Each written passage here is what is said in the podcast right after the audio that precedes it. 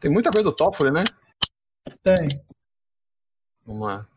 Tem muita coisa do STF, na verdade. Ah, né? Covid, STF, mais o que pra eu resumir? Não, tem Não, Covid. Covid não. É, tem Covid Covid não. não? Não, Tem não ter tem Covid, notícia. Não, cara, não tem notícia nova do Covid. Não, vai ter Covid no título que eu quero. Olá, internet, estamos ao vivo, é mais um Piquinho Conserva e vamos falar de notícias. Tá comigo aqui Alberto e Eduardo. Falem com a gente, meus E amigos. aí, pessoal, aqui recuperado do Covid, 100%. E hoje tem polêmica, hein? Eduardo. E aí, pessoal? E aí, pessoal, tudo bem? Aqui quem fala é o Eduardo. E polêmica não falta aqui, né? Realmente, isso não falta. Pode faltar outras coisas, polêmica não.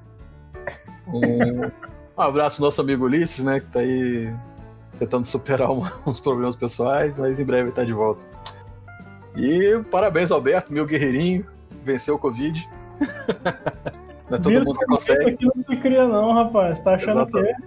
Exatamente, comunista aqui não tem vez não, porra. Se tiver, porque pagou a cerveja. Hein, olha só. porra, cedo ou tarde vai ter uns amigos aí, né? Eu tenho uns aí pra chamar. Alguns vocês até conhecem. Até aproveitar e fazer um, um relato aqui pro pessoal. No Aham. meu caso, eu comecei a sentir sintoma dia 18, né? Que deu mais ou menos há duas sexta-feiras, na sexta-feira passada. E tive um pouco de dor no corpo, tive dor de cabeça. Beto, Beto, Beto. Pera aí, só um instante. Repete aí, você começou a sentir, é porque travou aqui pra mim. Ah, tá. Seguinte, fazer um relato aqui da, da minha odisseia com o Covid, para o pessoal saber mais ou menos como que foi no meu caso. É, mais ou menos no dia 18, na sexta-feira, né, eu comecei a sentir um pouco de mal-estar e tal, e no sábado realmente deu aí uma, uma dor no corpo, deu dor de cabeça, né, e um pouco de. A, garganta ficou um pouco arranhando, assim, mas não chegou a ficar inflamada nem nada disso, não. Aí na segunda-feira eu saí para fazer o exame e nesse dia realmente aí eu senti mal. Sabe aquela sensação de você não ter canto, assim, qualquer lugar que você deita tá ruim, você tá Uhum. em pé tá ruim, você tá deitado tá ruim. E eu fiquei mais, mais ou menos desse jeito na segunda e na terça-feira. Aham. E tive um pouco de febre, né? Febre é, não chegou a 40, ficou entre 38 e 39. E já na quarta-feira eu já melhorei e a partir de quinta eu já não senti mais nada. né? Aí o pessoal do Ministério da Saúde me ligou. Acho que eles pegam pelo resultado do exame, né? Porque tem que ser todos os, os exames têm que ser compartilhados. E me ligaram para saber se eu estava com algum sintoma, eu já falei que não. E eles me falaram que eu deveria ficar 14 dias de quarentena. E hoje eles me ligaram de novo falando assim, ó, você tá de boa, pode sair da quarentena. Então, comunista aqui não se cria não, pessoal. Mas e aí, teve alguma medicação? Como é que foi? Cara, o médico que eu consultei falou espera. Não quis me dar nada, não quis me dar cloroquina, não quis me dar ivermectina. Eu peguei e fui lá, comprei a ivermectina que tá mais fácil de achar, né? Que até então ela Estava, não tava né? Pois é. A ivermectina até então era remédio de piolho, né? Você, moleque tava na escola, você comprava lá, dava pra ele e pronto, acabou o piolho. Agora você precisa de receita médica para ivermectina, assim como a cloroquina, que também não precisava, né? Aí a gente fica se perguntando aí o que, que aconteceu que esses medicamentos agora passaram a se tornar tão perigosos. Mas Letais. até então eu, eu podia comprar ivermectina tranquilamente, fui lá, comprei ivermectina, tomei e fiquei de boa. Não tive mais nada e tô tranquilo até então. Não sei se vai voltar, né? Eu, eu vi uns relatos aí que tem, tem gente que tá voltando, mas eu acho que isso aí não, não, não deve estar muito condizente, não, porque no meu caso, pelo menos, tá tudo ok. É. Não sei se foi esses remédios, né? Mas. Mal Que não bom. fez, né, cara? Que Mal bom não que fez. sarou. Eu vou deixar bem claro aqui, os caras, ah, você está passando pano, tô mesmo, achou ruim. 20 minutos de porrada comigo, seu bosta. 20 minutos não, 48 horas de porrada comigo. Vamos ver se isso é bom mesmo. eu, Pô, depois... É maratona do Clube da Luta. Pois é. Se o cara topar também, vou ralar um bocado, viu? Nossa senhora. Até pra apanhar é, vai ser ruim. Mas enfim, vamos lá. Já, já, já cumprimos a nossa meta de falar do Covid, né? A Rússia, né? A Rússia aí tá falando aí que dia 20 tem vacina pra todo mundo. Será? Será? Vou to... Tenho medo de tomar essa porra e virar o Zangief. Eu só tomar, tomar ela virar o, o fera do X-Men. Não, essa aí seria se fosse a vacina brasileira, né, cara? É. Porra, eu, que isso, cara? Não, mano. A vacina brasileira você vira o Blanco. E a chinesa você vira a Chun-Li. Nossa. Agora de vantagem. Pô, agora. Eu tô zoeiras a... É. Zoeiras à parte, a gente até tinha mencionado isso aí antes de iniciar essa gravação, né? Ah, sobre a confiabilidade realmente da vacina nesse exato momento. Né? Quais foram as testagens que ela já passou, se é seguro, se não é seguro, quais são todos os protocolos realmente para que uma vacina ela seja realmente eficaz e não ofereça riscos. É, e é, esse é um ponto também que a gente estava mencionando aí, o quanto ainda é perigoso. Não é ser contra a vacina. É, eles aí parece, a intenção que eles estão fazendo é realmente vacinar tudo. Vai em alguns países específicos, em algumas situações específicas, e vacina uma galera sem respeitar aqueles princípios da, de testagem da vacina. É, até o que você tinha mencionado aí, Beto, a questão de. É, eu achei que eram uns dois anos e meio, mas pelo que você está mencionando, é uns cinco anos por aí, né? No mínimo, no mínimo, no mínimo. Até para explicar para o pessoal aqui mais ou menos, a gente até comentou disso no programa passado, vamos até recapitular. O, os procedimentos para você aprovar uma vacina, eles são muito demorados. Né? Até então você não teve aí vacinas aprovadas em menos de uma década né? para uso amplo do, do público. Então isso que a gente está vendo, essa corrida, corrida de vacinas, ela é totalmente inédita. E a gente não sabe até que ponto a tecnologia evoluiu mesmo que você consegue diminuir drasticamente o tempo de, de, de, de, aprovação de uma vacina e até que ponto é só uma corrida por lucro. Porque normalmente você tem três etapas de teste em animais, né, que são uhum. testes que vão levar aí 5, 6, 8 meses, porque você tem que ver no animal se deu algum efeito colateral, se ela teve alguma eficácia, como que o corpo do animal reagiu, né? Você normalmente testa em mais de uma espécie de animal, testa em macacos, testa em porcos, né? Se eu não me engano, eu acho que é o porco que tem a fisiologia mais próxima do ser humano, não ironicamente. Né? e depois desses testes em animais, você passa para o teste de segurança em seres humanos. Então, primeiro é uma dose bem pequena para ver se causa alguma reação adversa né, ver se existem grupos específicos de pessoas que podem ter algum tipo de reação mais grave, ver se tem efeitos colaterais, porque vacinas têm efeitos colaterais, apesar de a gente não saber dessa informação. É. E só então você vai testar a eficácia dessas vacinas nos seres humanos, primeiro num grupo bem pequeno, depois você amplia o grupo para ver como que cada população reage, né? que pode ter reações diferentes em negros, reações diferentes em mulheres grávidas, em, em, asiáticos. Cada grupo étnico, étnico, né, cada grupo social, sociológico, tem pode ter reações diferentes ao mesmo composto. Então, isso tudo deveria ser testado.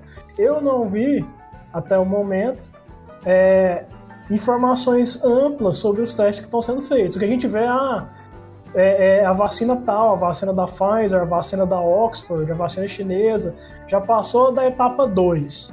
Tá, mas exatamente o que, que isso significa? Né? Eles não estão dizendo pra gente. Então, eu já tô imune, eu tô de boa, mas vocês ficam a critério aí de tomar ou não essa vacina. pesado, muito pesado.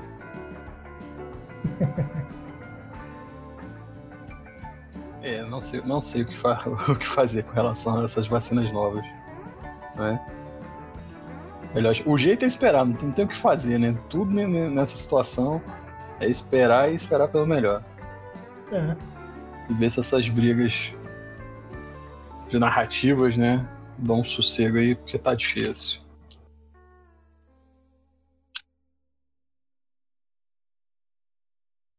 Eu concordo. Então, chega de Covid? Chega de Covid, eu acho que o pessoal tá com o saco cheio eu Acho que Covid já deu, né? Todo mundo já pegou, eu já peguei, tá certo? Um abraço aí pro Kimuro, é nóis. É, vamos falar de STF, né? Que a pauta aqui, putz, de grilo STF pra caralho. Toffoli suspende investigações contra S. Neve. Toffoli suspende investigação da Lava Jato contra José Serra. Toffoli suspende impeachment de Witzel. Toffoli diz que a STF é editor de país inteiro. Pô, Toffoli, podia suspender minha net também, né? Vamos lá. Cara, já quase começa um, um funk, né? Negócio aí. Pior, dá um funkão mesmo. Dá um funkão.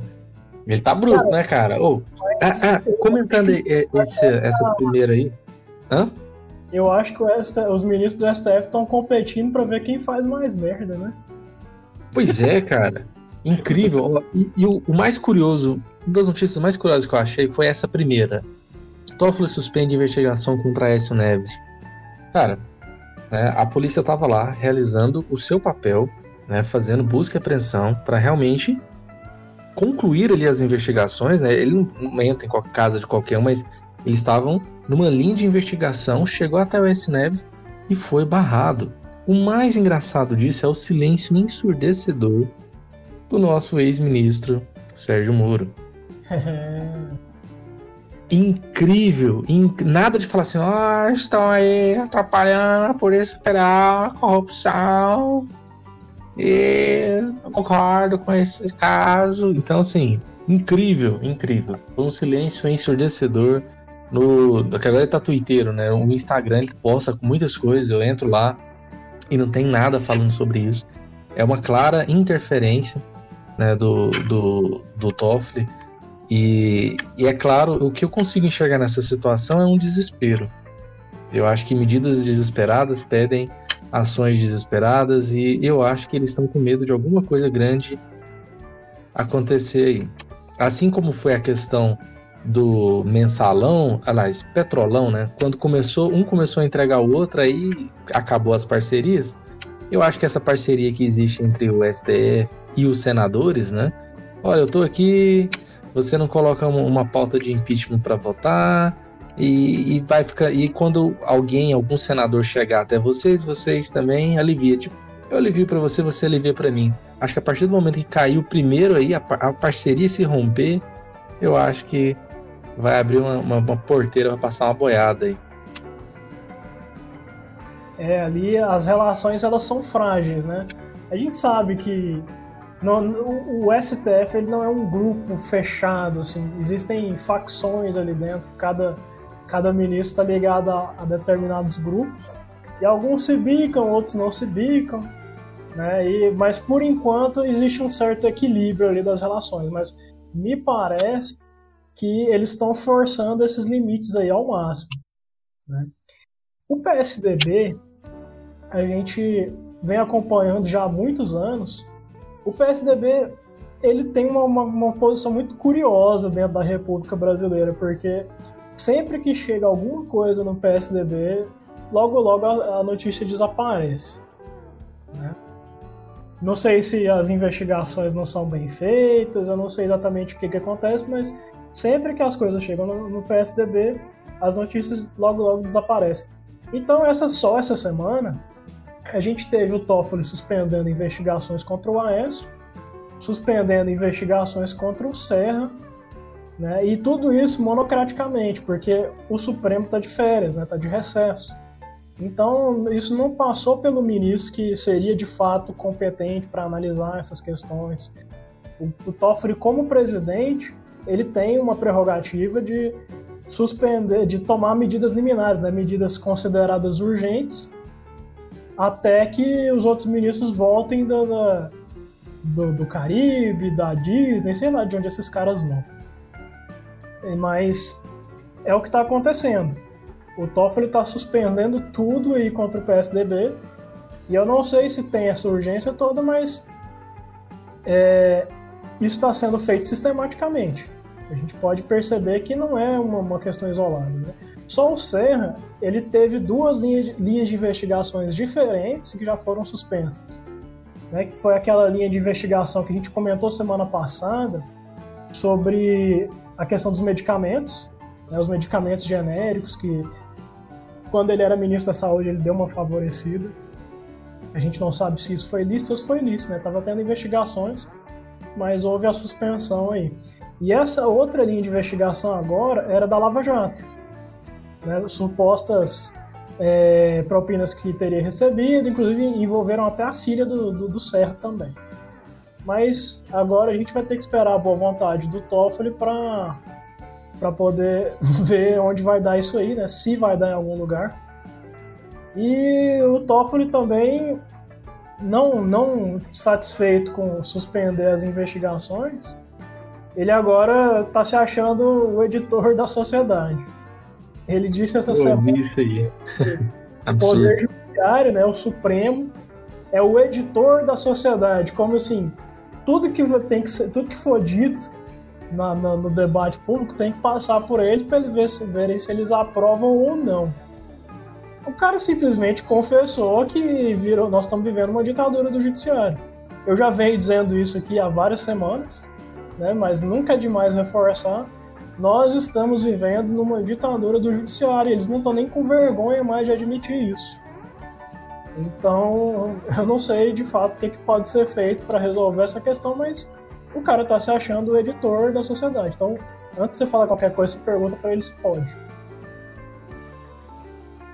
É, essa é uma, uma situação bastante crítica, né? Eu acho até interessante, porque é uma situação que aconteceu na época da, da ditadura que nós vivemos no Brasil, que foi realmente uma vergonha. É, só que hoje eu acredito que nós vivemos uma ditadura pior do que aquela de 64 no que diz respeito à censura. Porque naquela época, é, um cantor, por exemplo, ele produzia uma, uma canção ali, uma composição. Ele produzia essa composição, ela passava por um crivo e analisava: olha, isso pode, isso não pode. Uma matéria que seria publicada em algum jornal, por exemplo, também era passada por um crivo e, e se chegava a uma conclusão: olha, isso pode, isso não pode.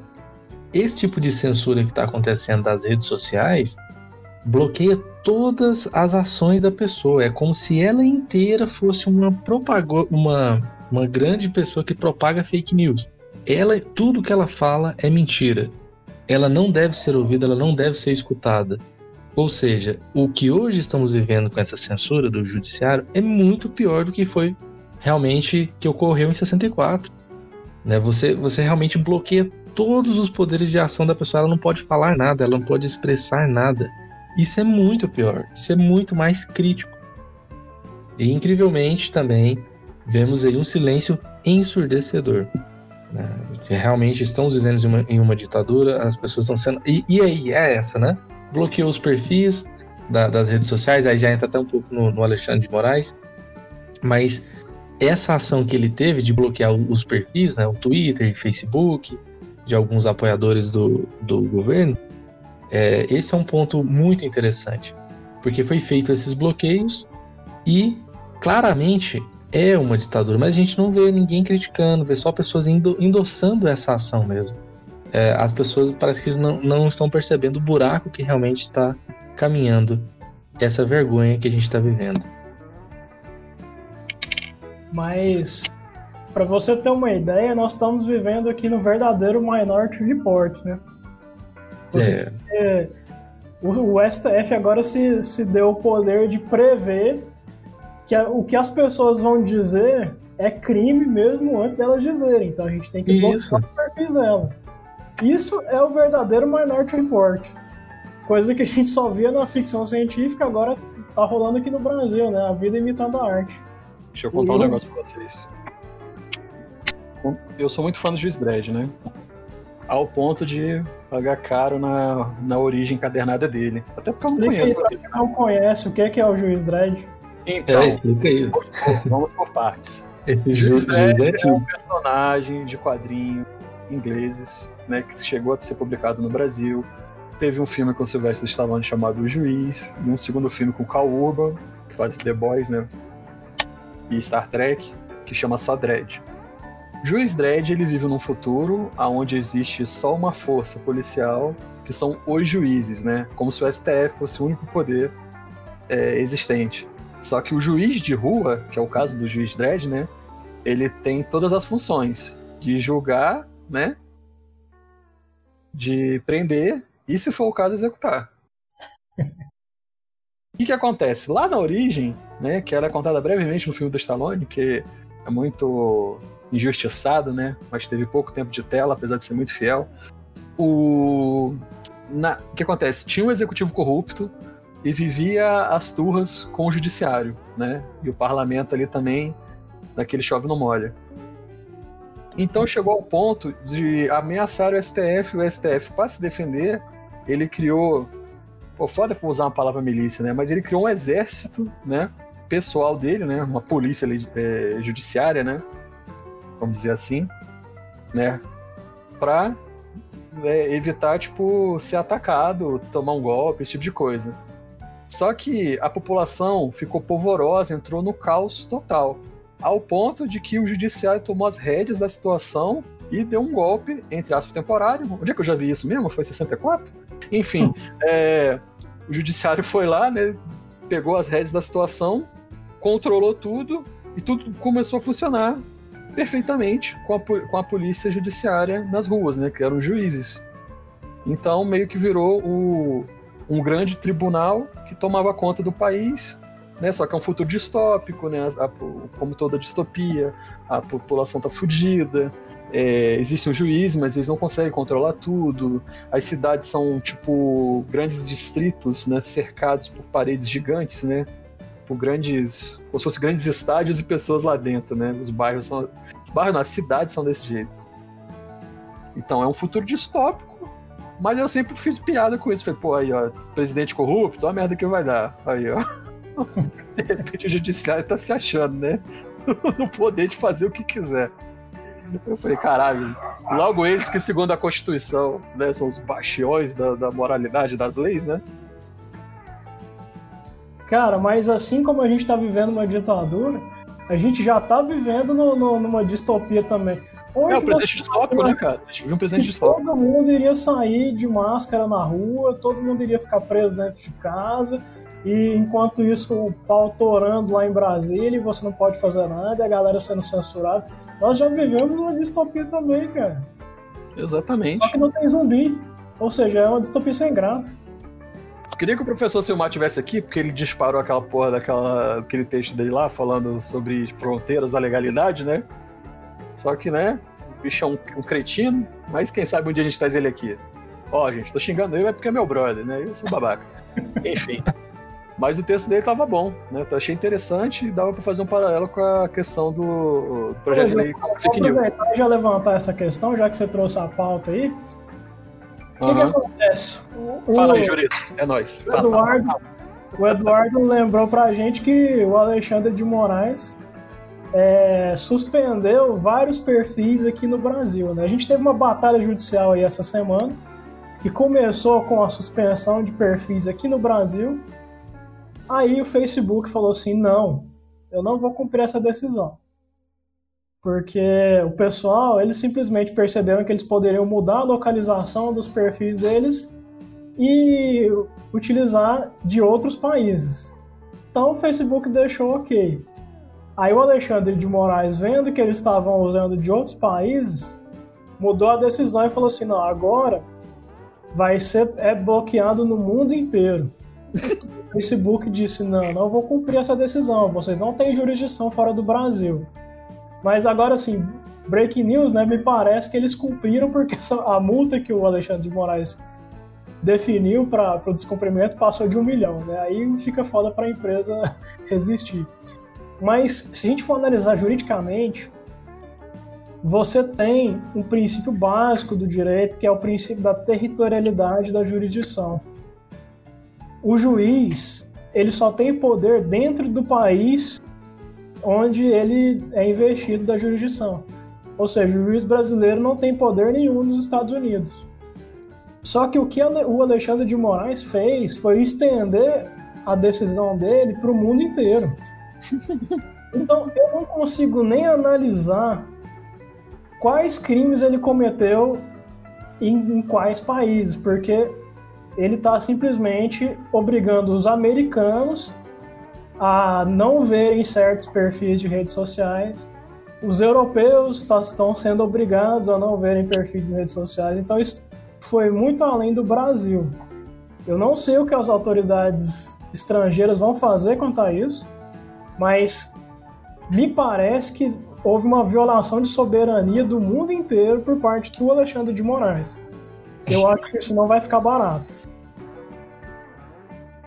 É, porque tanto que o Facebook ele cedeu esse ponto, mas até onde eu sei ele ainda está recorrendo. Né? Ele, ele, não vai deixar realmente, porque é justamente essa questão do precedente, né? Se ele é um juiz que ele faz isso e outro país pode acontecer a mesma coisa, ou seja, o Facebook ele pode ser penalizado por outros países por, pelas medidas autoritárias também da mesma forma. Então isso é na verdade um grande perigo até mesmo para a empresa. Então, eu acho que tá certo. A empresa ela não pode simplesmente deixar a coisa fluir, ela realmente tem que correr atrás do prejuízo, porque abre um precedente muito forte. Ele, é... O problema a nível de Brasil, você vê os excessos, são esses excessos, né, cara?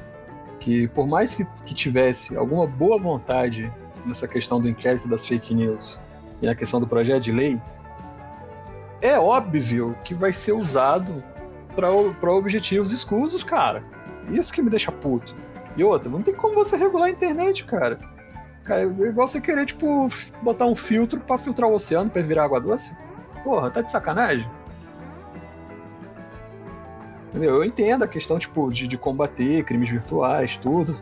Velho, até a parte que, que, que, onde o certo é certo o errado é errado, tá tudo ok, sabe?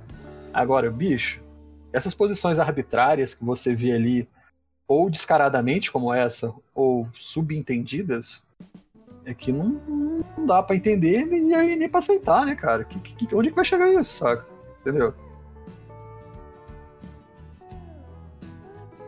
É, normalmente não fica tão explícito, né? Mas dessa vez é algo que vai afetar inclusive as relações internacionais do Brasil com os outros países eu não consigo nem mensurar os problemas que isso vai causar pro próprio Alexandre de Moraes, porque a partir do momento que ele começar a ser investigado, por exemplo, nos Estados Unidos pelo que ele está fazendo, isso pode gerar problema na Interpol, então o cara não vai mais poder viajar, né?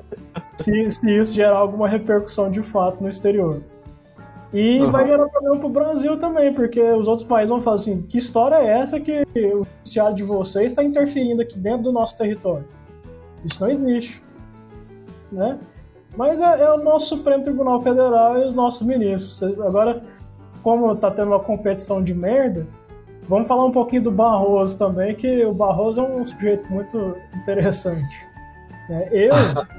eu, quando eu fazia faculdade de Direito, eu era fã do Barroso. Na época ele não era ministro ainda, ele era advogado. E ele era muito. Falavam muito bem do Barroso, porque ele era sempre chamado para defender causas complicadas, né? A questão do, do César e Batiste, a questão do, da pesquisa com células tronco, e na época, assim, eu não entendia muito bem as repercussões dessas questões, mas eu achava legal porque ele estava sempre lá no Supremo e ele falava muito bem, ele defendia muito bem. Mas o Barroso se tornou uma caricatura, se tornou uma piada, a ponto dele fazer uma live com o Felipe Neto. Agora, você me... em que país do mundo o ministro da Suprema Corte vai sentar junto com um palhaço de YouTube para fazer uma live, falar sobre fake news, falar sobre democracia, o que, que o Felipe Neto tem a acrescentar? Aí você vê o próprio nível do Barroso, né? Que ele não entende essa guerra cultural que a gente tá e ele tá achando que isso vai aumentar a popularidade dele. Só que se você for ver a, os registros dessa live aí, se não me engano, foram 170 mil dislikes e 20 mil visualizações. Então, muito, teve muita gente que abriu só para dar o dislike e fechar de novo. Olha, essa live, até passar a informação atualizada dela aqui, vamos ver, ela tá com 629 mil visualizações, 214 mil dislikes contra 22 mil likes.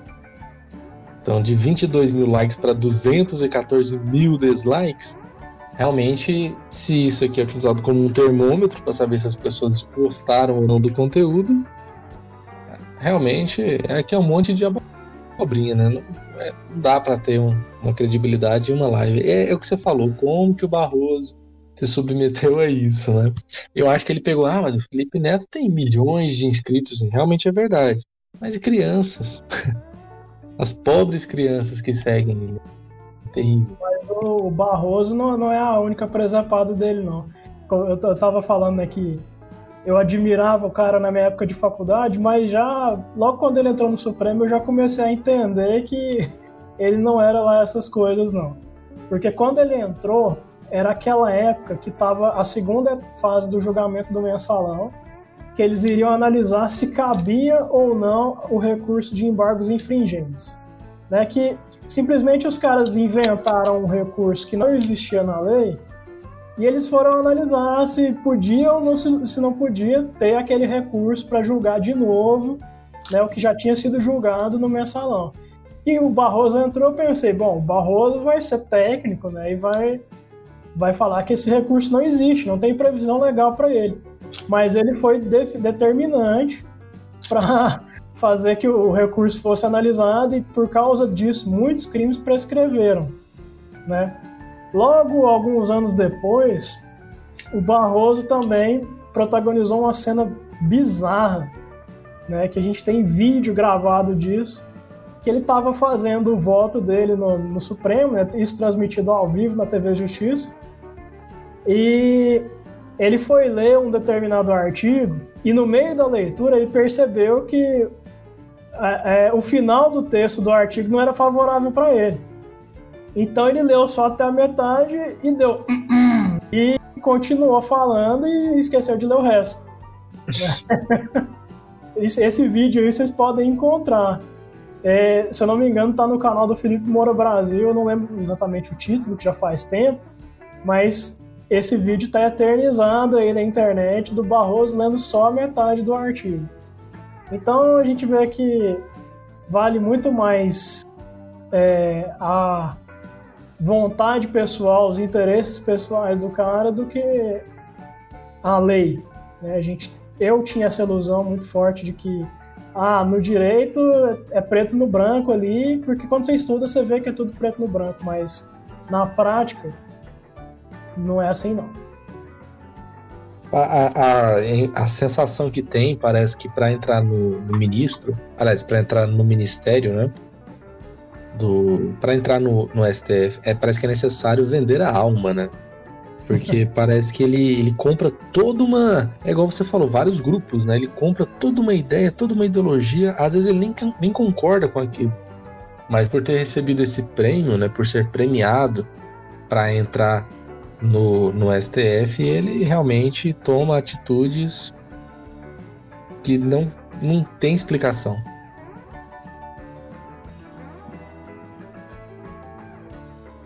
um lugar tão difícil de entrar, não, não, devia ter essa galera metendo louco, né, bicho? É, o que deveria ser, deveria ter a questão do notório saber jurídico, né? Deveria ser esse o princípio, deveria ter uma sabatina imensa né, acontecer, mas isso não, não acontece. Nem é necessário ter o, notório saber jurídico, como a gente tem o, o próprio Dias Toffoli mesmo, reprovou duas vezes para juiz. E essa, essa sabatina aí também não existe, né? É só um, um café da tarde com as amigas. Só isso. um chazinho. Chá da tarde.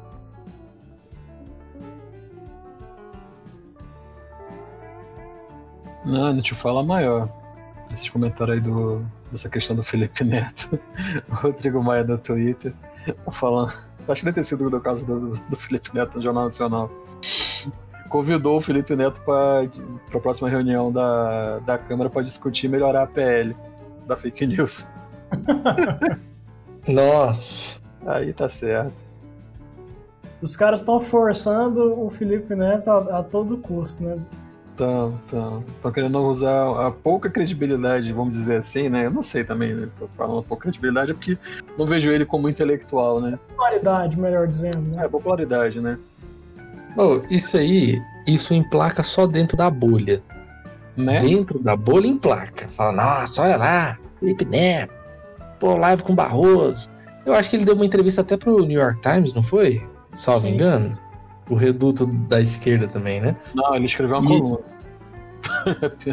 é mais. Ele escreveu uma coluna. Fe- É. Fez um artigo lá. É um, é um vídeo, na verdade, né? Tem um vídeo lá, com- no, no, na coluna do Felipe Neto. Não é um- uma entrevista. Então é exatamente isso. Eu acho que é dentro da bolha emplaca, mas fora da bolha é uma piada. Todo mundo vê é uma piada. É, mas o Felipe Neto, é é- nesse ponto, é um gênio. Ele tá mostrando pro mundo que você falar de política no Twitter pode te transformar no analista político. Nossa. Eu acho genial, cara. É igual quando ele fez o show dele. O show dele é ele contando o livro dele. Eu falei, cara, é muito tino comercial pra um cara só, velho. Mas no Deus. geral, né, cara, porra, podia fazer mais, né, antes de, de- de ter todo esse bop. É, Vamos falar de economia? Acho que esse assunto aqui já, já deu, senão a gente vai ficar aqui só dando agulhada nos outros.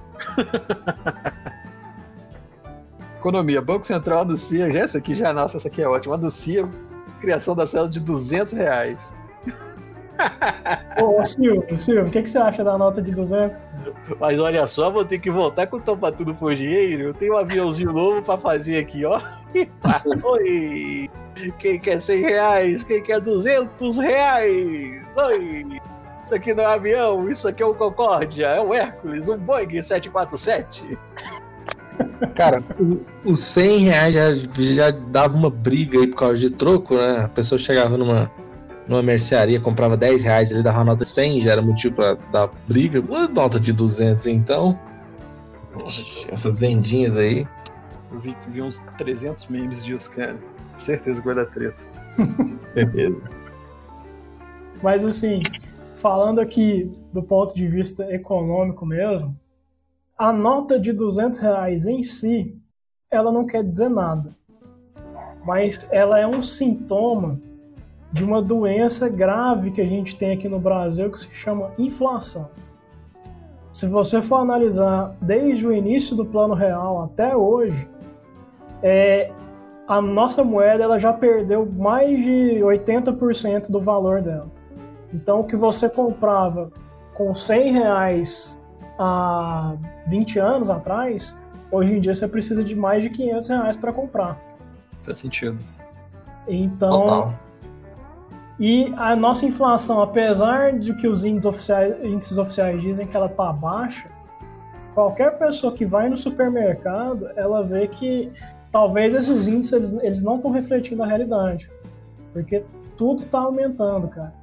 Carne está aumentando absurdamente. Tem coisas aí que já aumentaram mais de 25% desde o início da pandemia, porque a gente teve um- uma redução do, do, é, do- da produção, né? Necessariamente a gente teve uma redução de produção.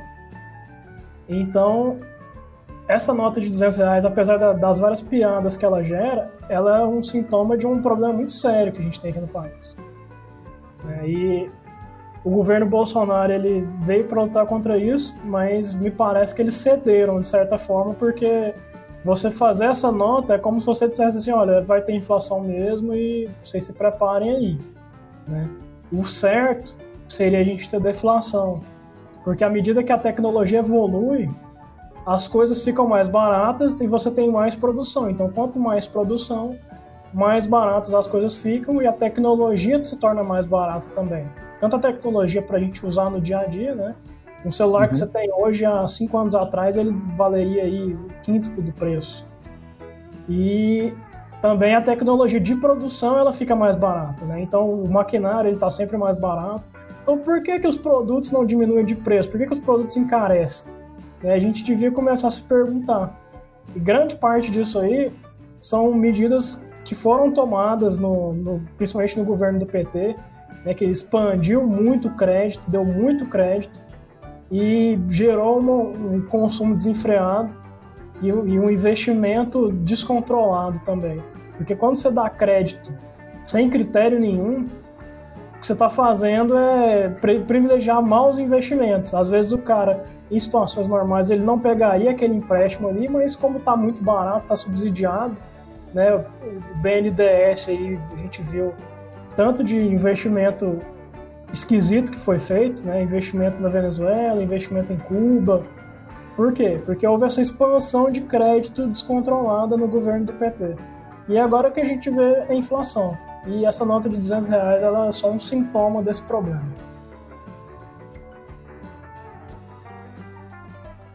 É, cara, realmente é uma, uma longa batalha que tem pela frente aí. É, eu vejo que ele, ele se esforça muito, né? Tem, assim, todo o governo, na verdade, se esforça muito, até mesmo a questão de empregos mesmo. Tem um, um detalhe, por exemplo, o que a gente mais tem no Brasil transportando as nossas cargas são os caminhoneiros, né? Existe, existia uma série de impedimentos com questão de documentações, principalmente no que diz respeito à saúde e segurança desse, desse colaborador. E era exigido uma série de coisas desse motorista. E assim, eles estão tentando aí, na verdade, desburocratizar para facilitar para o caminhoneiro, para que consiga trabalhar e entrar em certas empresas que exigem essa documentação. Então, é, mas é complicado. Ao mesmo tempo que ele corre de um lado e tenta resolver a situação, como o próprio Beto falou aí, né, ele acaba cedendo de outros lados. Um exemplo é criando essa cédula aí de 200, 200 reais. Complicado. Em Goiás também, agora a gente teve, tá tendo reflexos, né? Dessas medidas que foram tomadas aí para conter a, pandemia do coronavírus. A gente teve aí os bares e restaurantes da cidade que agora que puderam abrir, reportando que estão operando com menos, menos de 20% do faturamento, né? que 80% do faturamento caiu. Então, além de todos os problemas que a gente tem já normais no país, né, que já são problemas crônicos do Brasil em relação à economia, toda a burocracia, né, a inflação histórica que a gente tem, moeda fraca, né, vários problemas internos aqui, a gente ainda tem que lidar com esses problemas relacionados ao próprio coronavírus e relacionados também à má gestão nesse período, né, porque do meu ponto de vista, e tem pesquisadores que corroboram essa posição, as medidas que foram tomadas são desnecessárias. Tanto que a Suécia, ela está com uma, uma carga de, de contágio muito baixa, teve letalidade muito baixa, e a Suécia não fez o lockdown. Então, a economia deles, até o momento, me parece que a queda vai ser só de 0,5%. Enquanto aqui no Brasil a gente está prevendo 6%, 5,5% por aí. Né? Então, a gente não sabe até que ponto o que a gente fez foi o correto e até que ponto a gente só destruiu o valor nesse período. Então, é, é. Pode, pode falar aí. A da Suécia e lockdown, até onde eu vi, lockdown realmente só funciona se for, né? 100%, tá ligado? Fica todo mundo intocado. Igual aqui a gente teve aquele revezamento de 14 dias, mas porra, o povo vai pra rua, o povo faz festa, escondido. Aí não dá, né, parceiro? Eu mesmo é. tive, tive que comprar algumas coisas que agora o comércio reabriu, né? Tava enrolando pra ir na papelaria ali comprar um. uns marcadores coloridos que eu tô precisando pra fazer um, umas pinturas. Mas assim, eu, ve, eu vou. Todas as vezes que eu vou no comércio, tá ligado? É todo mundo lá no. Igual você falou presente histórico, né? Todo mundo de máscara, álcool em gel pra entrar e sair, medição de. de temperatura temperatura, obrigado. E não tá realmente cheio, não, tem ninguém na rua, cara. Sacou? É, parece que depois que reabriu o povo ficou com medo. Né? Quando tá tudo fechado, tá todo mundo anarquizando aí, né? Todo mundo tarado na rua. tem que respeitar, velho. Por mais que as pessoas discordem, ou alguma, ou alguma notícia fale isso ou fale aquilo, na prática, é uma doença invisível que não tem cura, cacete. Porra. É complicado, é, não, não, consigo é, mensurar o que, está acontecendo, né? Cara, o problema é que a gente não tem prova que essas medidas funcionam, né? Então, por que, que você vai aplicar algo que não tem comprovação? Falaram tanto da comprovação da cloroquina, que não existe, né? A gente já trouxe aqui vários estudos aqui no programa para demonstrar que é, várias universidades estão adotando esse procedimento, né? E que ele tem sido eficaz. E mesmo assim a mídia continua dizendo que não tem comprovação científica. Agora, uma coisa que é realmente não tem estudos que comprovem, né, que é o fechamento do comércio, lockdown, isolamento. É. E isso está sendo feito indiscriminadamente. Então esse é, é, o, é o, grande problema disso tudo. É, isso aí é interessante, ó. O lockdown não tem realmente uma evidência científica que funciona, porque nunca fizemos isso. Quando terminar, vai ter que ser analisado o país, né, a nação que fez o lockdown, a que não fez, as condições climáticas, a quantidade da aquela população, se era geralmente uma população mais idosa, se era uma população mais jovem. Então, assim, vários estudos em cima disso para tentar chegar a uma conclusão se foi ou não foi. Agora, já a cloroquina que a gente tem, a gente tem médicos ali na linha de frente, né, que, que realmente estão atuando e fazendo testes e existe comprovação que está esvaziando leitos. É, realmente é uma, uma esperança. Então, e falam que essa pessoa né, não, não está falando, não está agindo com a verdade. É a mesma coisa que o próprio Bolsonaro, ele sai com aquela caixinha falando: Ó, oh, cloroquina funciona, tá ok? Aí o repórter olha para ele e fala assim: Você é um mentiroso, né? Mas ele é a prova que funcionou. Ele tá falando com evidência. Então é, é uma situação muito, muito, Chega a ser engraçado, na verdade. É que na real, o que os caras os cara querem é que. Os dois lados querem isso, né? De certa forma que eu vejo. Né? O lado que defende que funciona tem que ter uma comprovação de 100% para poder jogar na cara do outro lado. E o outro lado, ao mesmo tempo que precisa da comprovação de 100% que funciona, também precisa da comprovação de 100% que não funciona. Aí fica isso aí, né? Que não sabe se é placebo, não sabe se funciona, tá ligado?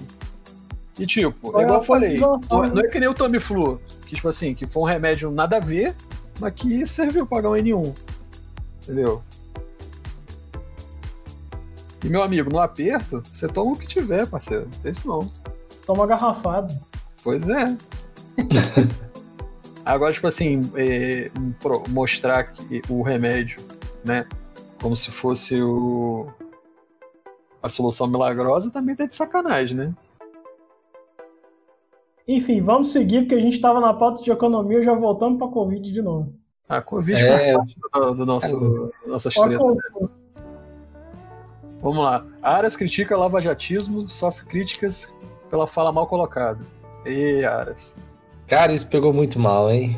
Tá louco. E, e, assim, eu, o que eu, a sensação que eu tive não foi um amadorismo. A sensação que eu tive com a colocação dessa fala que o Aras teve foi um balão de ensaio. Sim, vou soltar esse balão de ensaio aqui. Vamos ver se a galera. Mas a galera não deixou passar barato e o negócio ficou feio. Tentou se desculpar, mas não colou muito, não. Isso é igual a Praça Nossa, né? Vai que cola. É, essa foi a sensação que eu tive. E vocês? O que vocês acharam disso?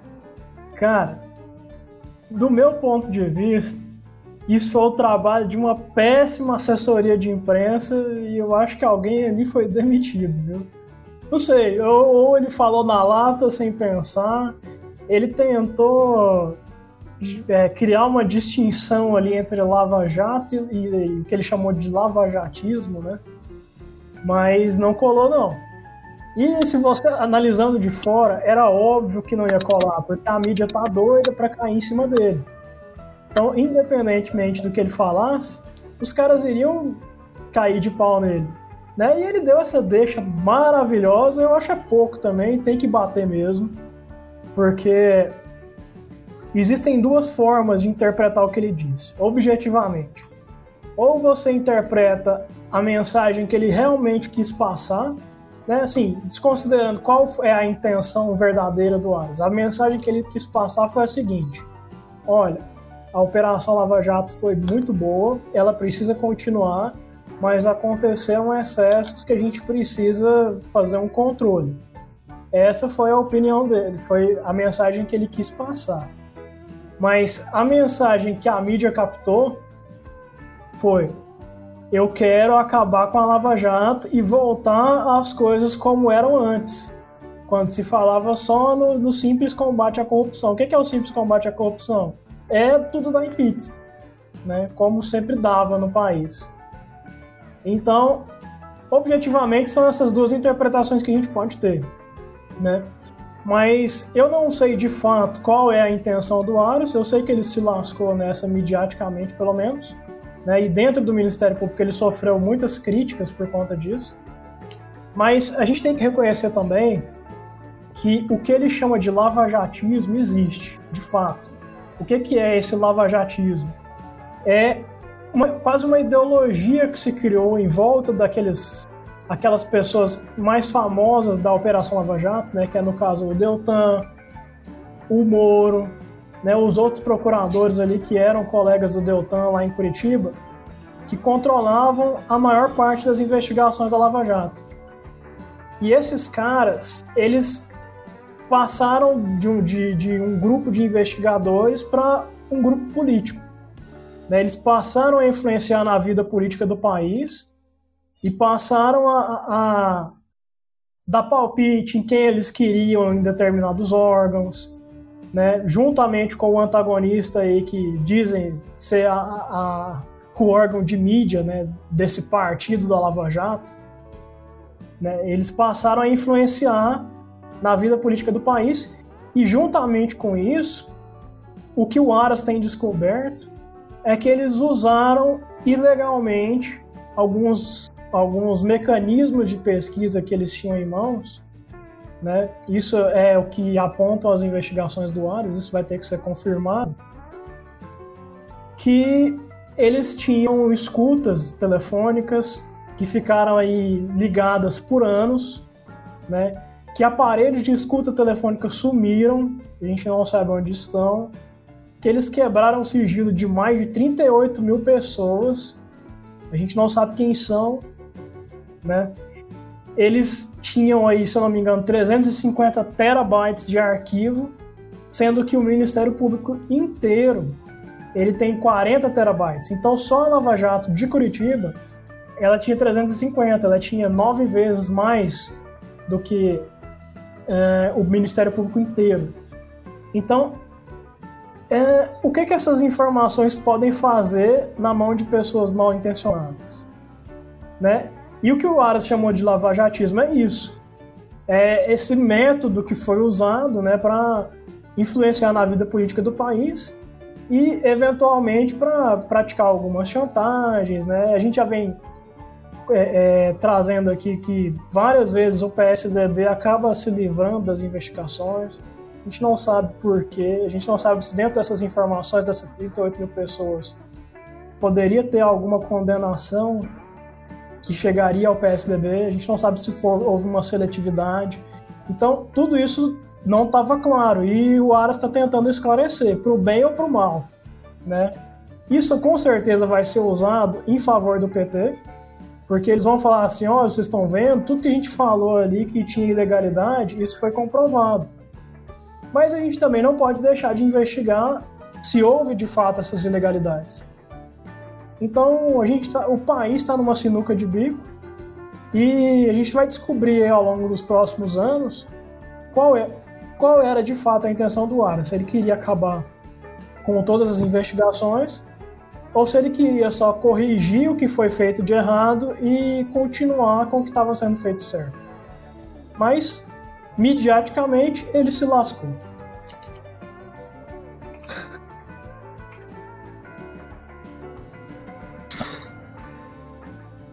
É. Complicado. Vamos para a próxima pauta. Vamos. Vamos ver. Rede, partido da Marina e do Randolph, querem impedir que o governo investigue grupo terrorista antifa. Ué, por quê? Aliás, é terrorista? Pra mim era só uma galera protestando. Não, o Antifa ele foi declarado pelos Estados Unidos oficialmente como grupo terrorista. Puta que pariu, mano. Eu sabia que essa galera ficar derrubando é, estátua ia dar merda. Quando eu Ah, vi tá os caras. Como que não é terrorista? A galera sai, quebra tudo, espanca pessoas, quebra lore, tudo. Você quer querer protestar, tudo bem. Agora, você de- fazer essa depredação de patrimônio público, agredir pessoas, entrar em lojas de pessoas que às vezes o dono era até negro, né? Quebrar tudo ali, roubar. Cara, isso é terrorismo, isso não tem outro nome. Quando você derruba a estátua de pessoas que eram contra o, o- o fascismo e ganharam do fascismo, tipo o Winston Churchill, eu acho que tá muito errado isso aí. É. Tem que me prove o contrário, me dê algum sentido, que eu acho que não faz nenhum e não consegue provar nada. A minha opinião é essa aí. Existe um, um canal no YouTube, é, na verdade eles têm várias redes sociais, que é do projeto, projeto Veritas, que é um projeto que eles pegam pessoas que estão descontentes com algum movimento, com alguma empresa, e eles dão meios para essas pessoas para poder denunciar de dentro né, o que é está acontecendo. Então, eles, eles pegaram um cara e infiltraram dentro do processo de seleção do, do Antifa. Então o cara viu por dentro tudo que acontece, né?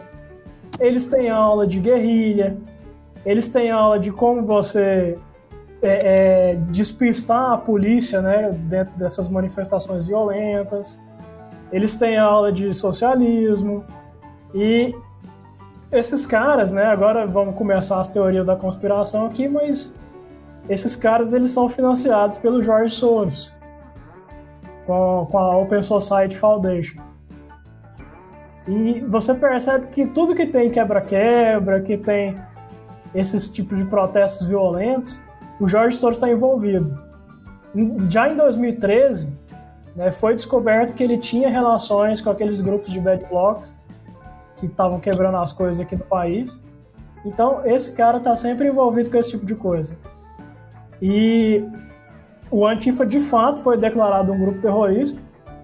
E o que as investigações aqui no país estavam tentando descobrir era quem, de dentro da- das polícias, no caso, né, das polícias militares, tinha ligação com esses grupos. E a rede não gostou. A rede está falando que é perseguição política do governo contra pessoas que não concordam com o governo. Mas eles não são simplesmente oposição ao governo. Os caras são um grupo terrorista. Os caras quebram, destroem propriedade, batem gente na rua, né? Eles realmente são organizados para causar esse tipo de- de confusão. Então eu gostaria de entender por que, que a rede não quer que essas pessoas sejam investigadas. É, porque, por que será, né? Porque tem um fiozinho ali que vai puxar e vai acabar sobrando. Não tem outra explicação, né? Pô, parece terrorismo. Age como terrorismo. Mas não é terrorismo? É, lógico que é terrorismo, cara. Não tem, não tem porquê. Por que, né? Realmente não quer que investiga. É, são fatores curiosos que acontecem.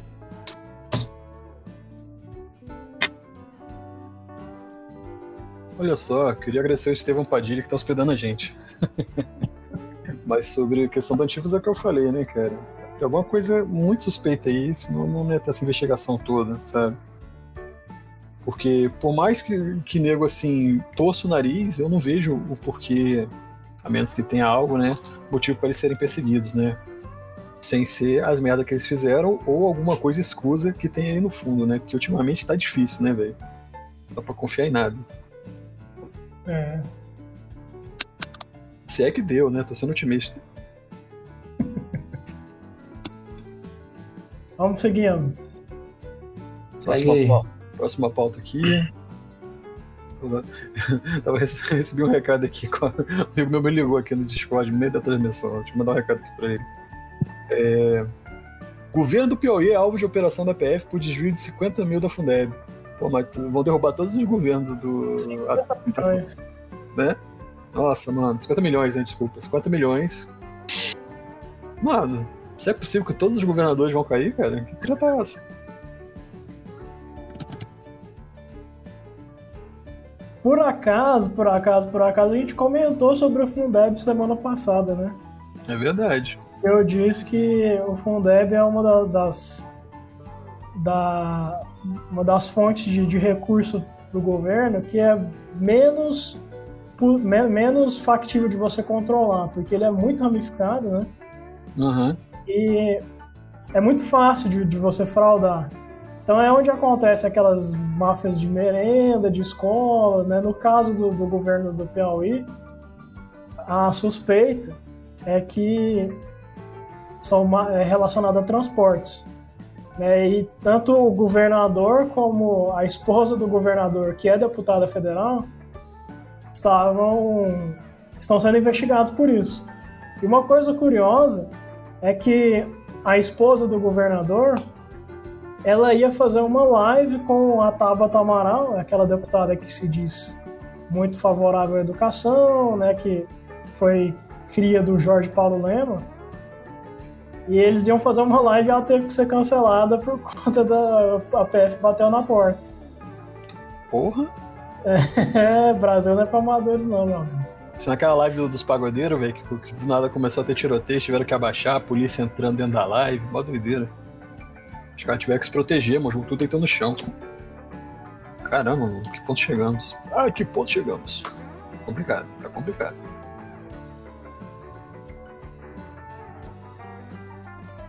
O Eduardo comentou isso aqui? Vai comentar? Tá aí, Eduardo? Opa, tô aqui, eu tive que sair rapidão. Ah, eu voltei no final, não entendi o que você estava falando. Então é isso aí. Bora pra próxima pauta. Vamos seguir.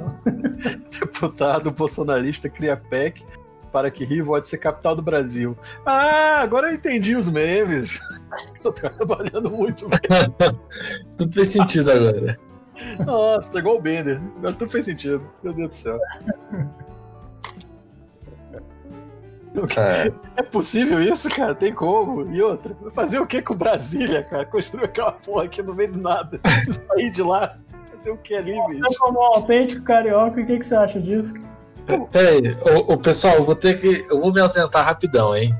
Eu já volto. Só tem uma boa notícia, hein, velho? Tu vai ausentar, vai acabar. cara, então, vamos lá. O Distrito Federal foi Salvador, não é isso? E depois Rio, depois Brasília, né?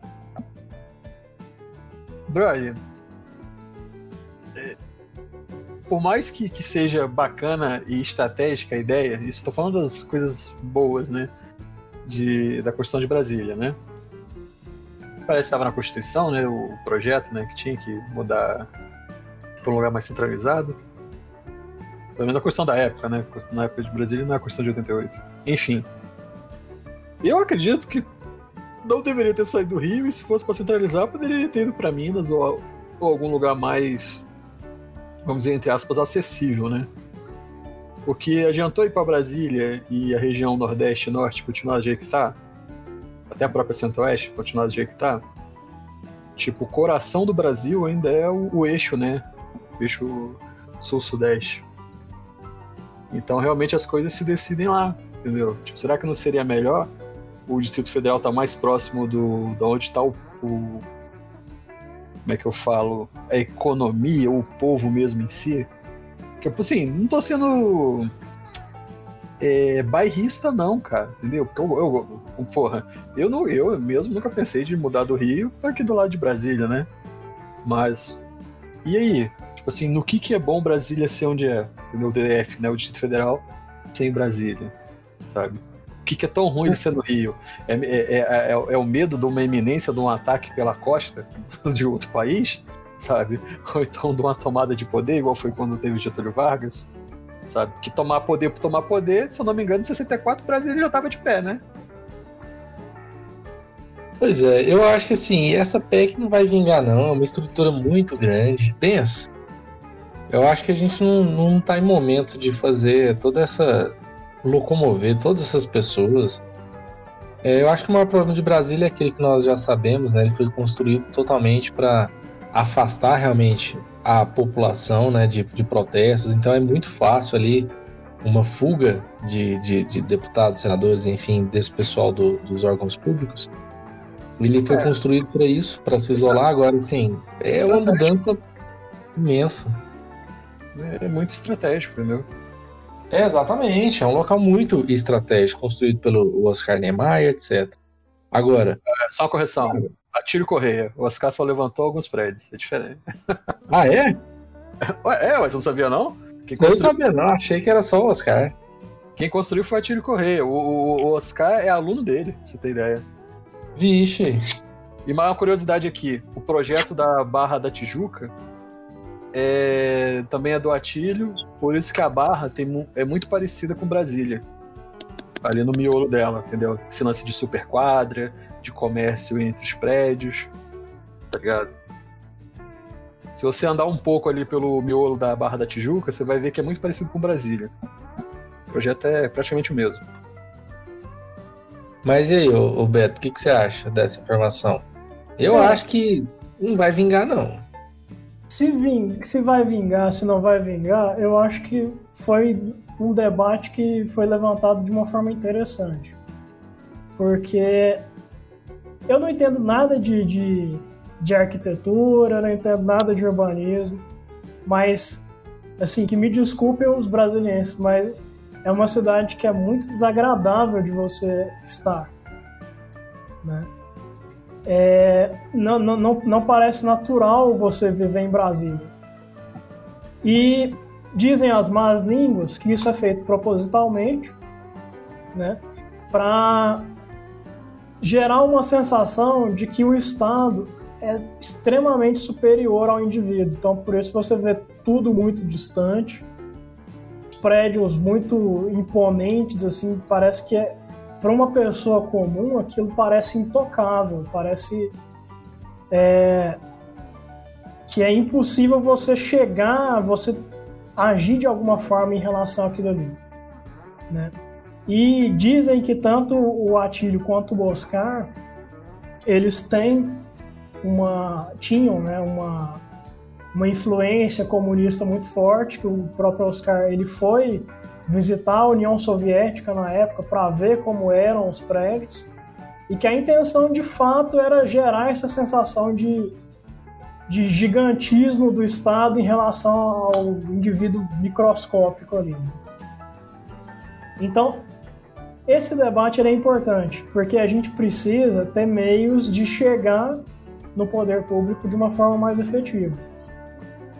Eu, eu, pelo que eu pesquisei a respeito dessa proposta, me parece que não geraria um grande prejuízo econômico para o país você fazer essa mudança, porque não seria uma mudança em tempo integral.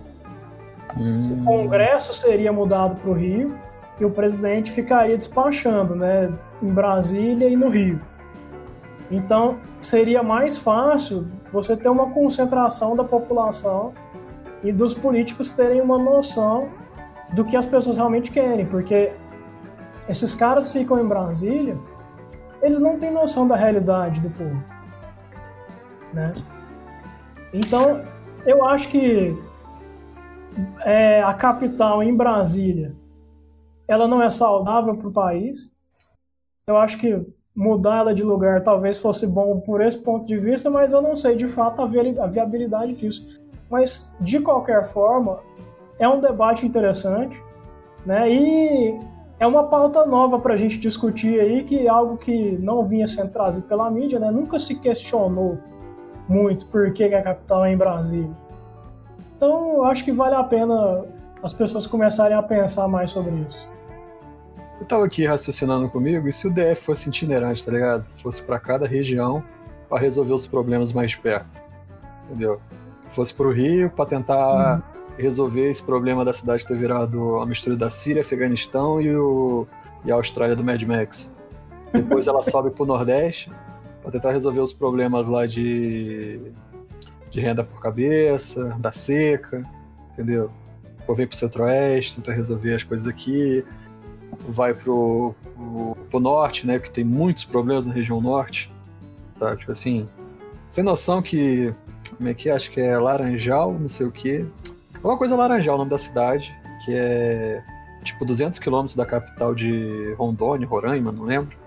Tava vendo a reportagem sobre Covid na região norte. Aí, cara, é tipo 200 quilômetros, algo assim. Distância daqui de Goiânia e Brasília, né? Geralmente se faz no máximo em 3 horas, né?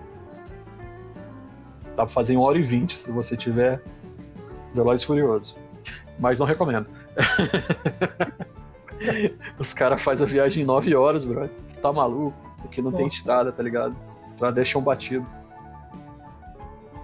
Aí você chega lá em Laranjal, tipo, são 13 bairros de palafita, para quem não sabe palafita, aquelas casas que é tipo no manguezal, né? Aquela casa em cima do rio, segurada por bambu, pau, sei lá que pau que, que madeira aquilo lá. Uma casa colada na outra, várias famílias morando em cada uma dessas casas. São 13 bairros assim, não tem água, não tem luz, não tem saneamento básico. Só Deus sabe como é que esse povo não implodiu de Covid. É Deus, velho. Que se depender do governo brasileiro, tá fudido. Aí, por exemplo, se um, um, o DF itinerante fosse para uma região norte da vida, que é só uma, uma Roraima, uma Rondônia, Roraima tem um problema dos, dos imigrantes em massa da Venezuela, né? Entendeu? Fosse para lá, já veria de perto e resolveria. Cara, tá sendo muito utópico isso aqui, né? Mas resolveria de perto é, é, esses tipos de coisa, entendeu? Não, já para aproveitar que você subiu um off-topic aí, eu não sei se vocês estão prontos para essa conversa, mas eu acho que a gente devia começar a falar no, no Brasil sobre secessão.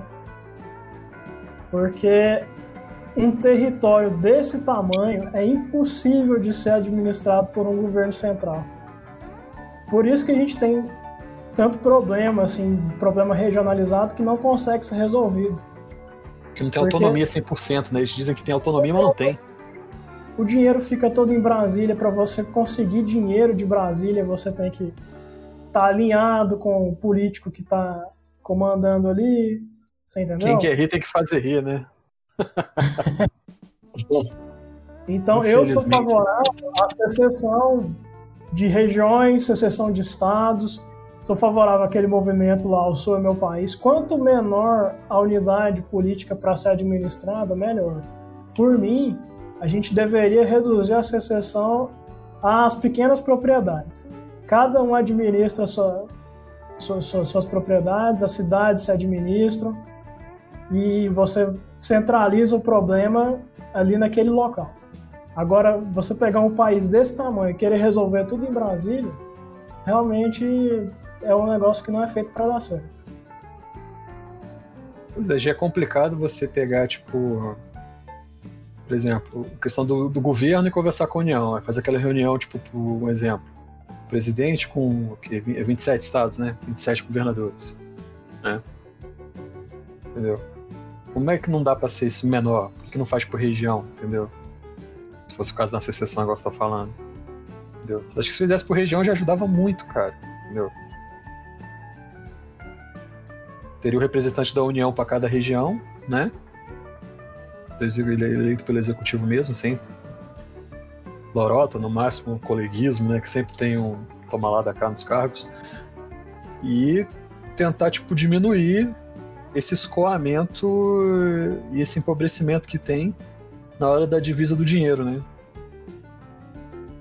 Que é, é muito de é, é, muito discrepante, cara, a questão de como as regiões umas são é, mais ricas do que as outras. Entendeu? E, tipo assim, tudo é falta de investimento, cara. É... Sabe? Tem muita. Tinha muita chance de tudo crescer muito melhor se fosse menos desorganizado.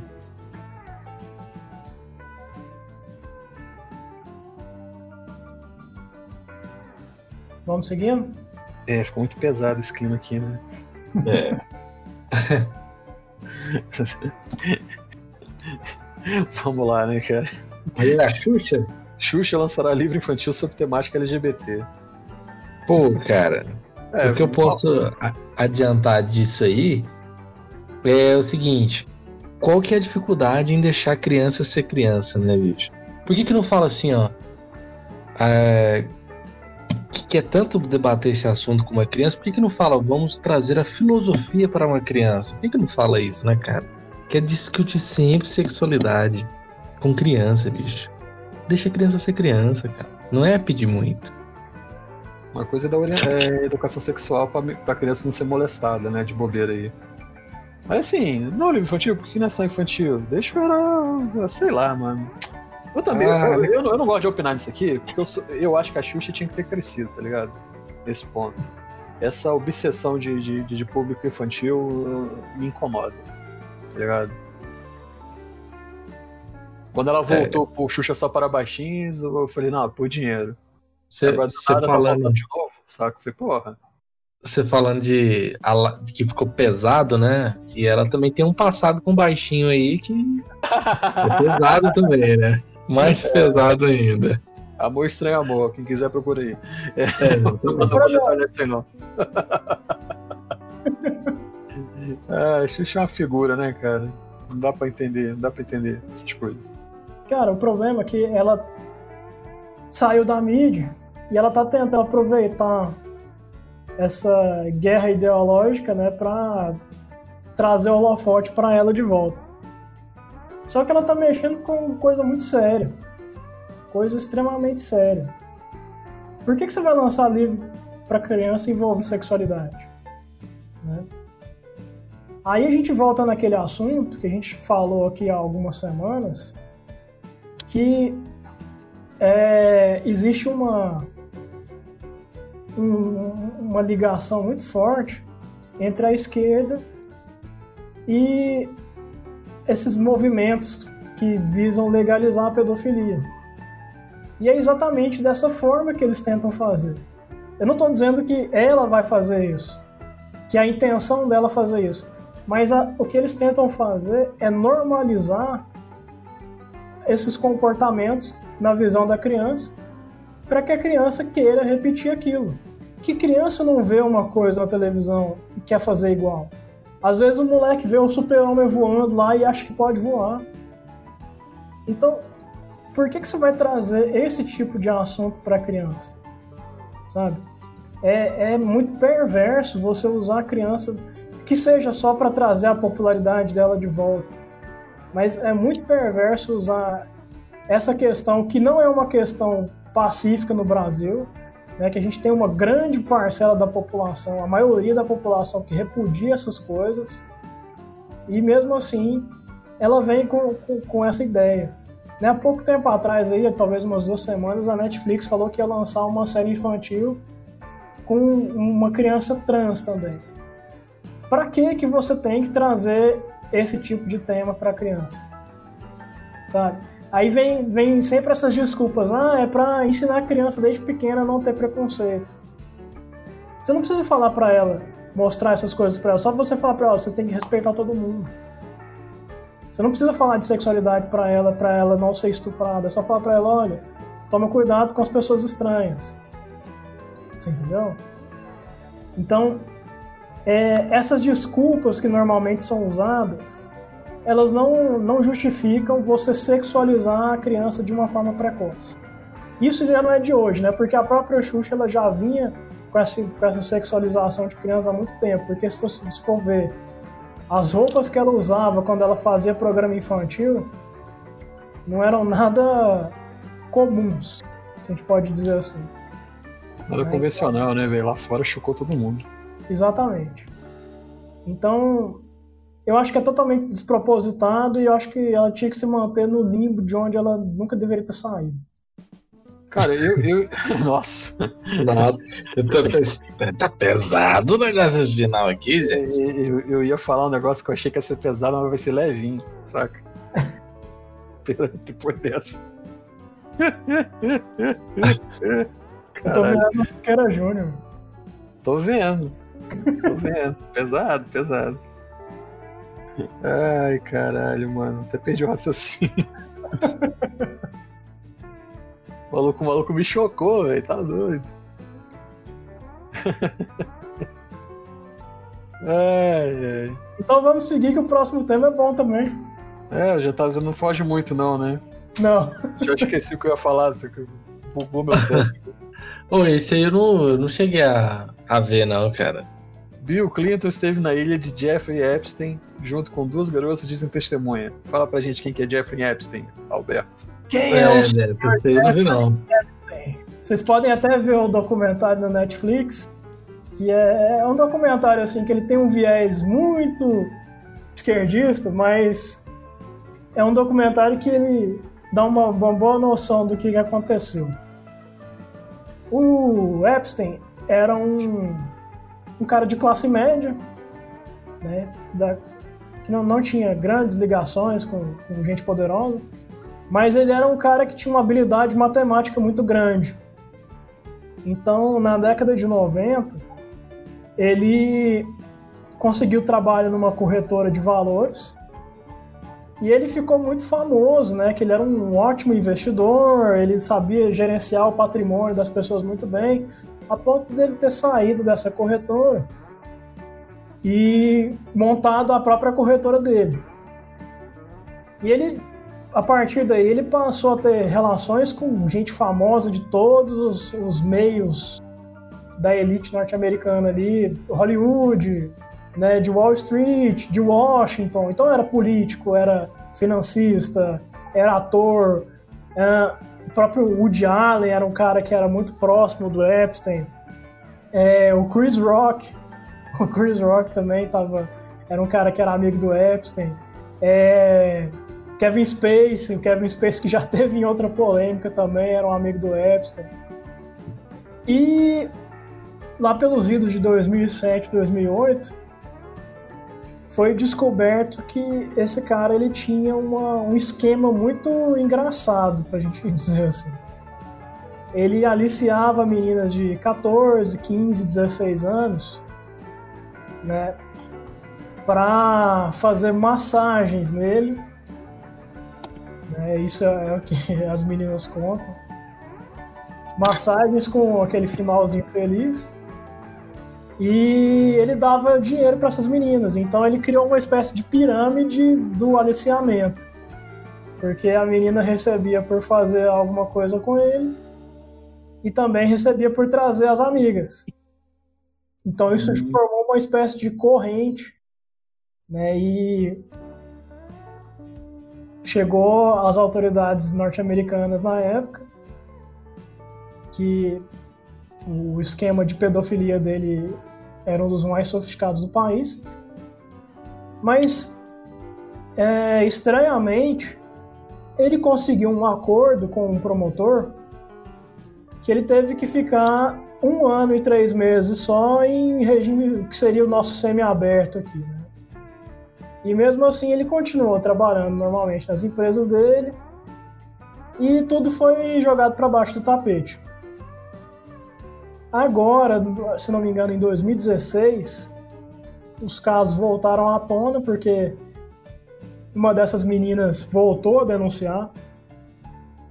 Disse que os esquemas continuaram mesmo enquanto estava tendo as investigações, lá em 2008. E revelaram também que o Edson ele tinha uma ilha só para poder levar esses amigos, né, esses amigos elitistas dele, e ele levava também umas meninas lá para entreter o pessoal. E os, os, acordos que ele tinha feito foram refeitos, né? Começaram novas investigações. Até que o Epstein foi preso, acho que em 2018. Ou 2019, se eu não me engano, 2018. E logo quando ele foi preso, é, ele tentou suicídio mas ele não conseguiu se matar e colocaram ele na, na, vigi, na vigilância, né, para que ele não pudesse se suicidar. Tiraram tudo da cela para impedir, né, que ele pudesse usar qualquer tipo de, de coisa para se matar. E estranhamente, num determinado dia, as câmeras de segurança falharam. O guarda que estava vigiando ele foi chamado para uma emergência em outro local e nesse período em que as câmeras não estavam funcionando, ele apareceu morto né, é, tendo se enforcado, eu não sei exatamente o que, que ele usou. E sabe aquela história do Vladimir Herzog? Que ele apareceu enforcado, mas a altura não era o suficiente? Aham. Então foi, um- foi muito parecido também, né? Então, Pesado, hein? E na época, os boatos é que o Jeffrey foi suicidado. Tanto que surgiu até um meme na internet na época que falava Jeffrey didn't kill himself. Porque era muito claro ali que ele não tinha se matado, né? Que foi uma queima de arquivo. Porque ele tinha arquivos de todas as celebridades ali, de políticos e de Hum. toda a elite norte-americana. Ou seja, se ele abrisse a boca, ia feder no planeta inteiro. Exatamente, exatamente. Então ele foi morto, né? Foi suicidado. E mas as investigações não pararam. E ah, mês passado agora foi presa a namorada barra é, gerente dele para esses assuntos aí. Barra AK sócia. Isso, exatamente. e dessa vez ele- a, polícia já pegou a mulher e já levou para um lugar que ninguém sabe exatamente onde é, né, para fazer a proteção dela. Sim. E vieram à tona depoimentos dela que dizem que o Jeffrey ele tinha relações muito próximas com o Partido Democrata. Ele era doador assíduo do Partido Democrata, um dos maiores doadores. E a namorada do Jeffrey disse que o Bill Clinton esteve na ilha por várias vezes.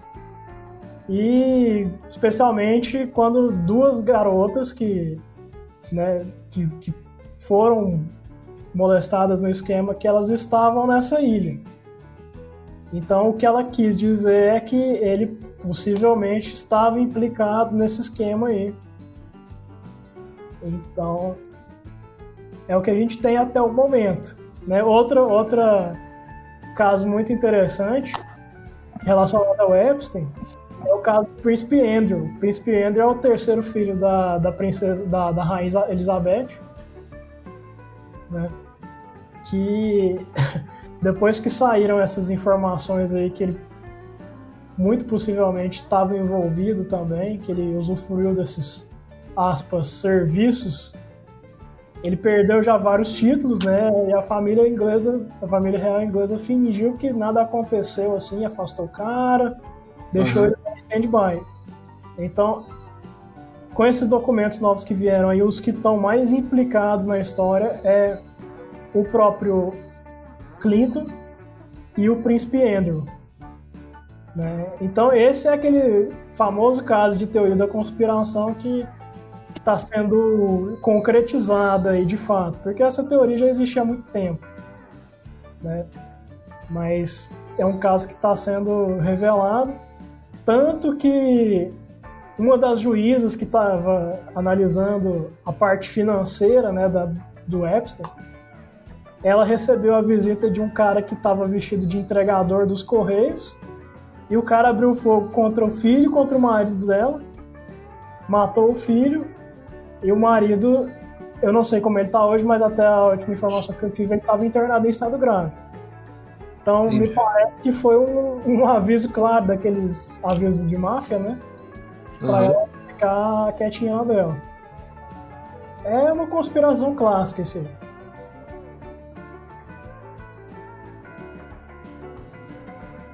É muito mais pesado do que eu imaginava. E você, Eduardo? Uai, bicho, que tá louco. Essa conspiração aí, essa aí, é digna de uma série de Netflix, né, cara? Provavelmente alguém vai fazer. Provavelmente, tá louco. hein? Guardamos o, o- o melhor resolução de todos esses casos. Eita, vai dar muita É o merda que, é o que a gente pode fazer, né? O que mais? É. Então, então, senhores, foi ótimo. Foi uma, uma bela conversa. Mais um episódio concluído. Agradeço a presença de vocês. Um abraço a todos os ouvintes que estão seguindo conosco nessa jornada. Podem se despedir. Bom fim de semana aí. Valeu, pessoal. Bom fim de semana. Até mais. Abraço. E curtam a gente aí nas redes sociais, no YouTube, na TwitchCam, no Twitter, no Facebook e tudo quanto é lugar. Pesquisa no Google onde aparecer piqui em conserva. Vai lá e curte.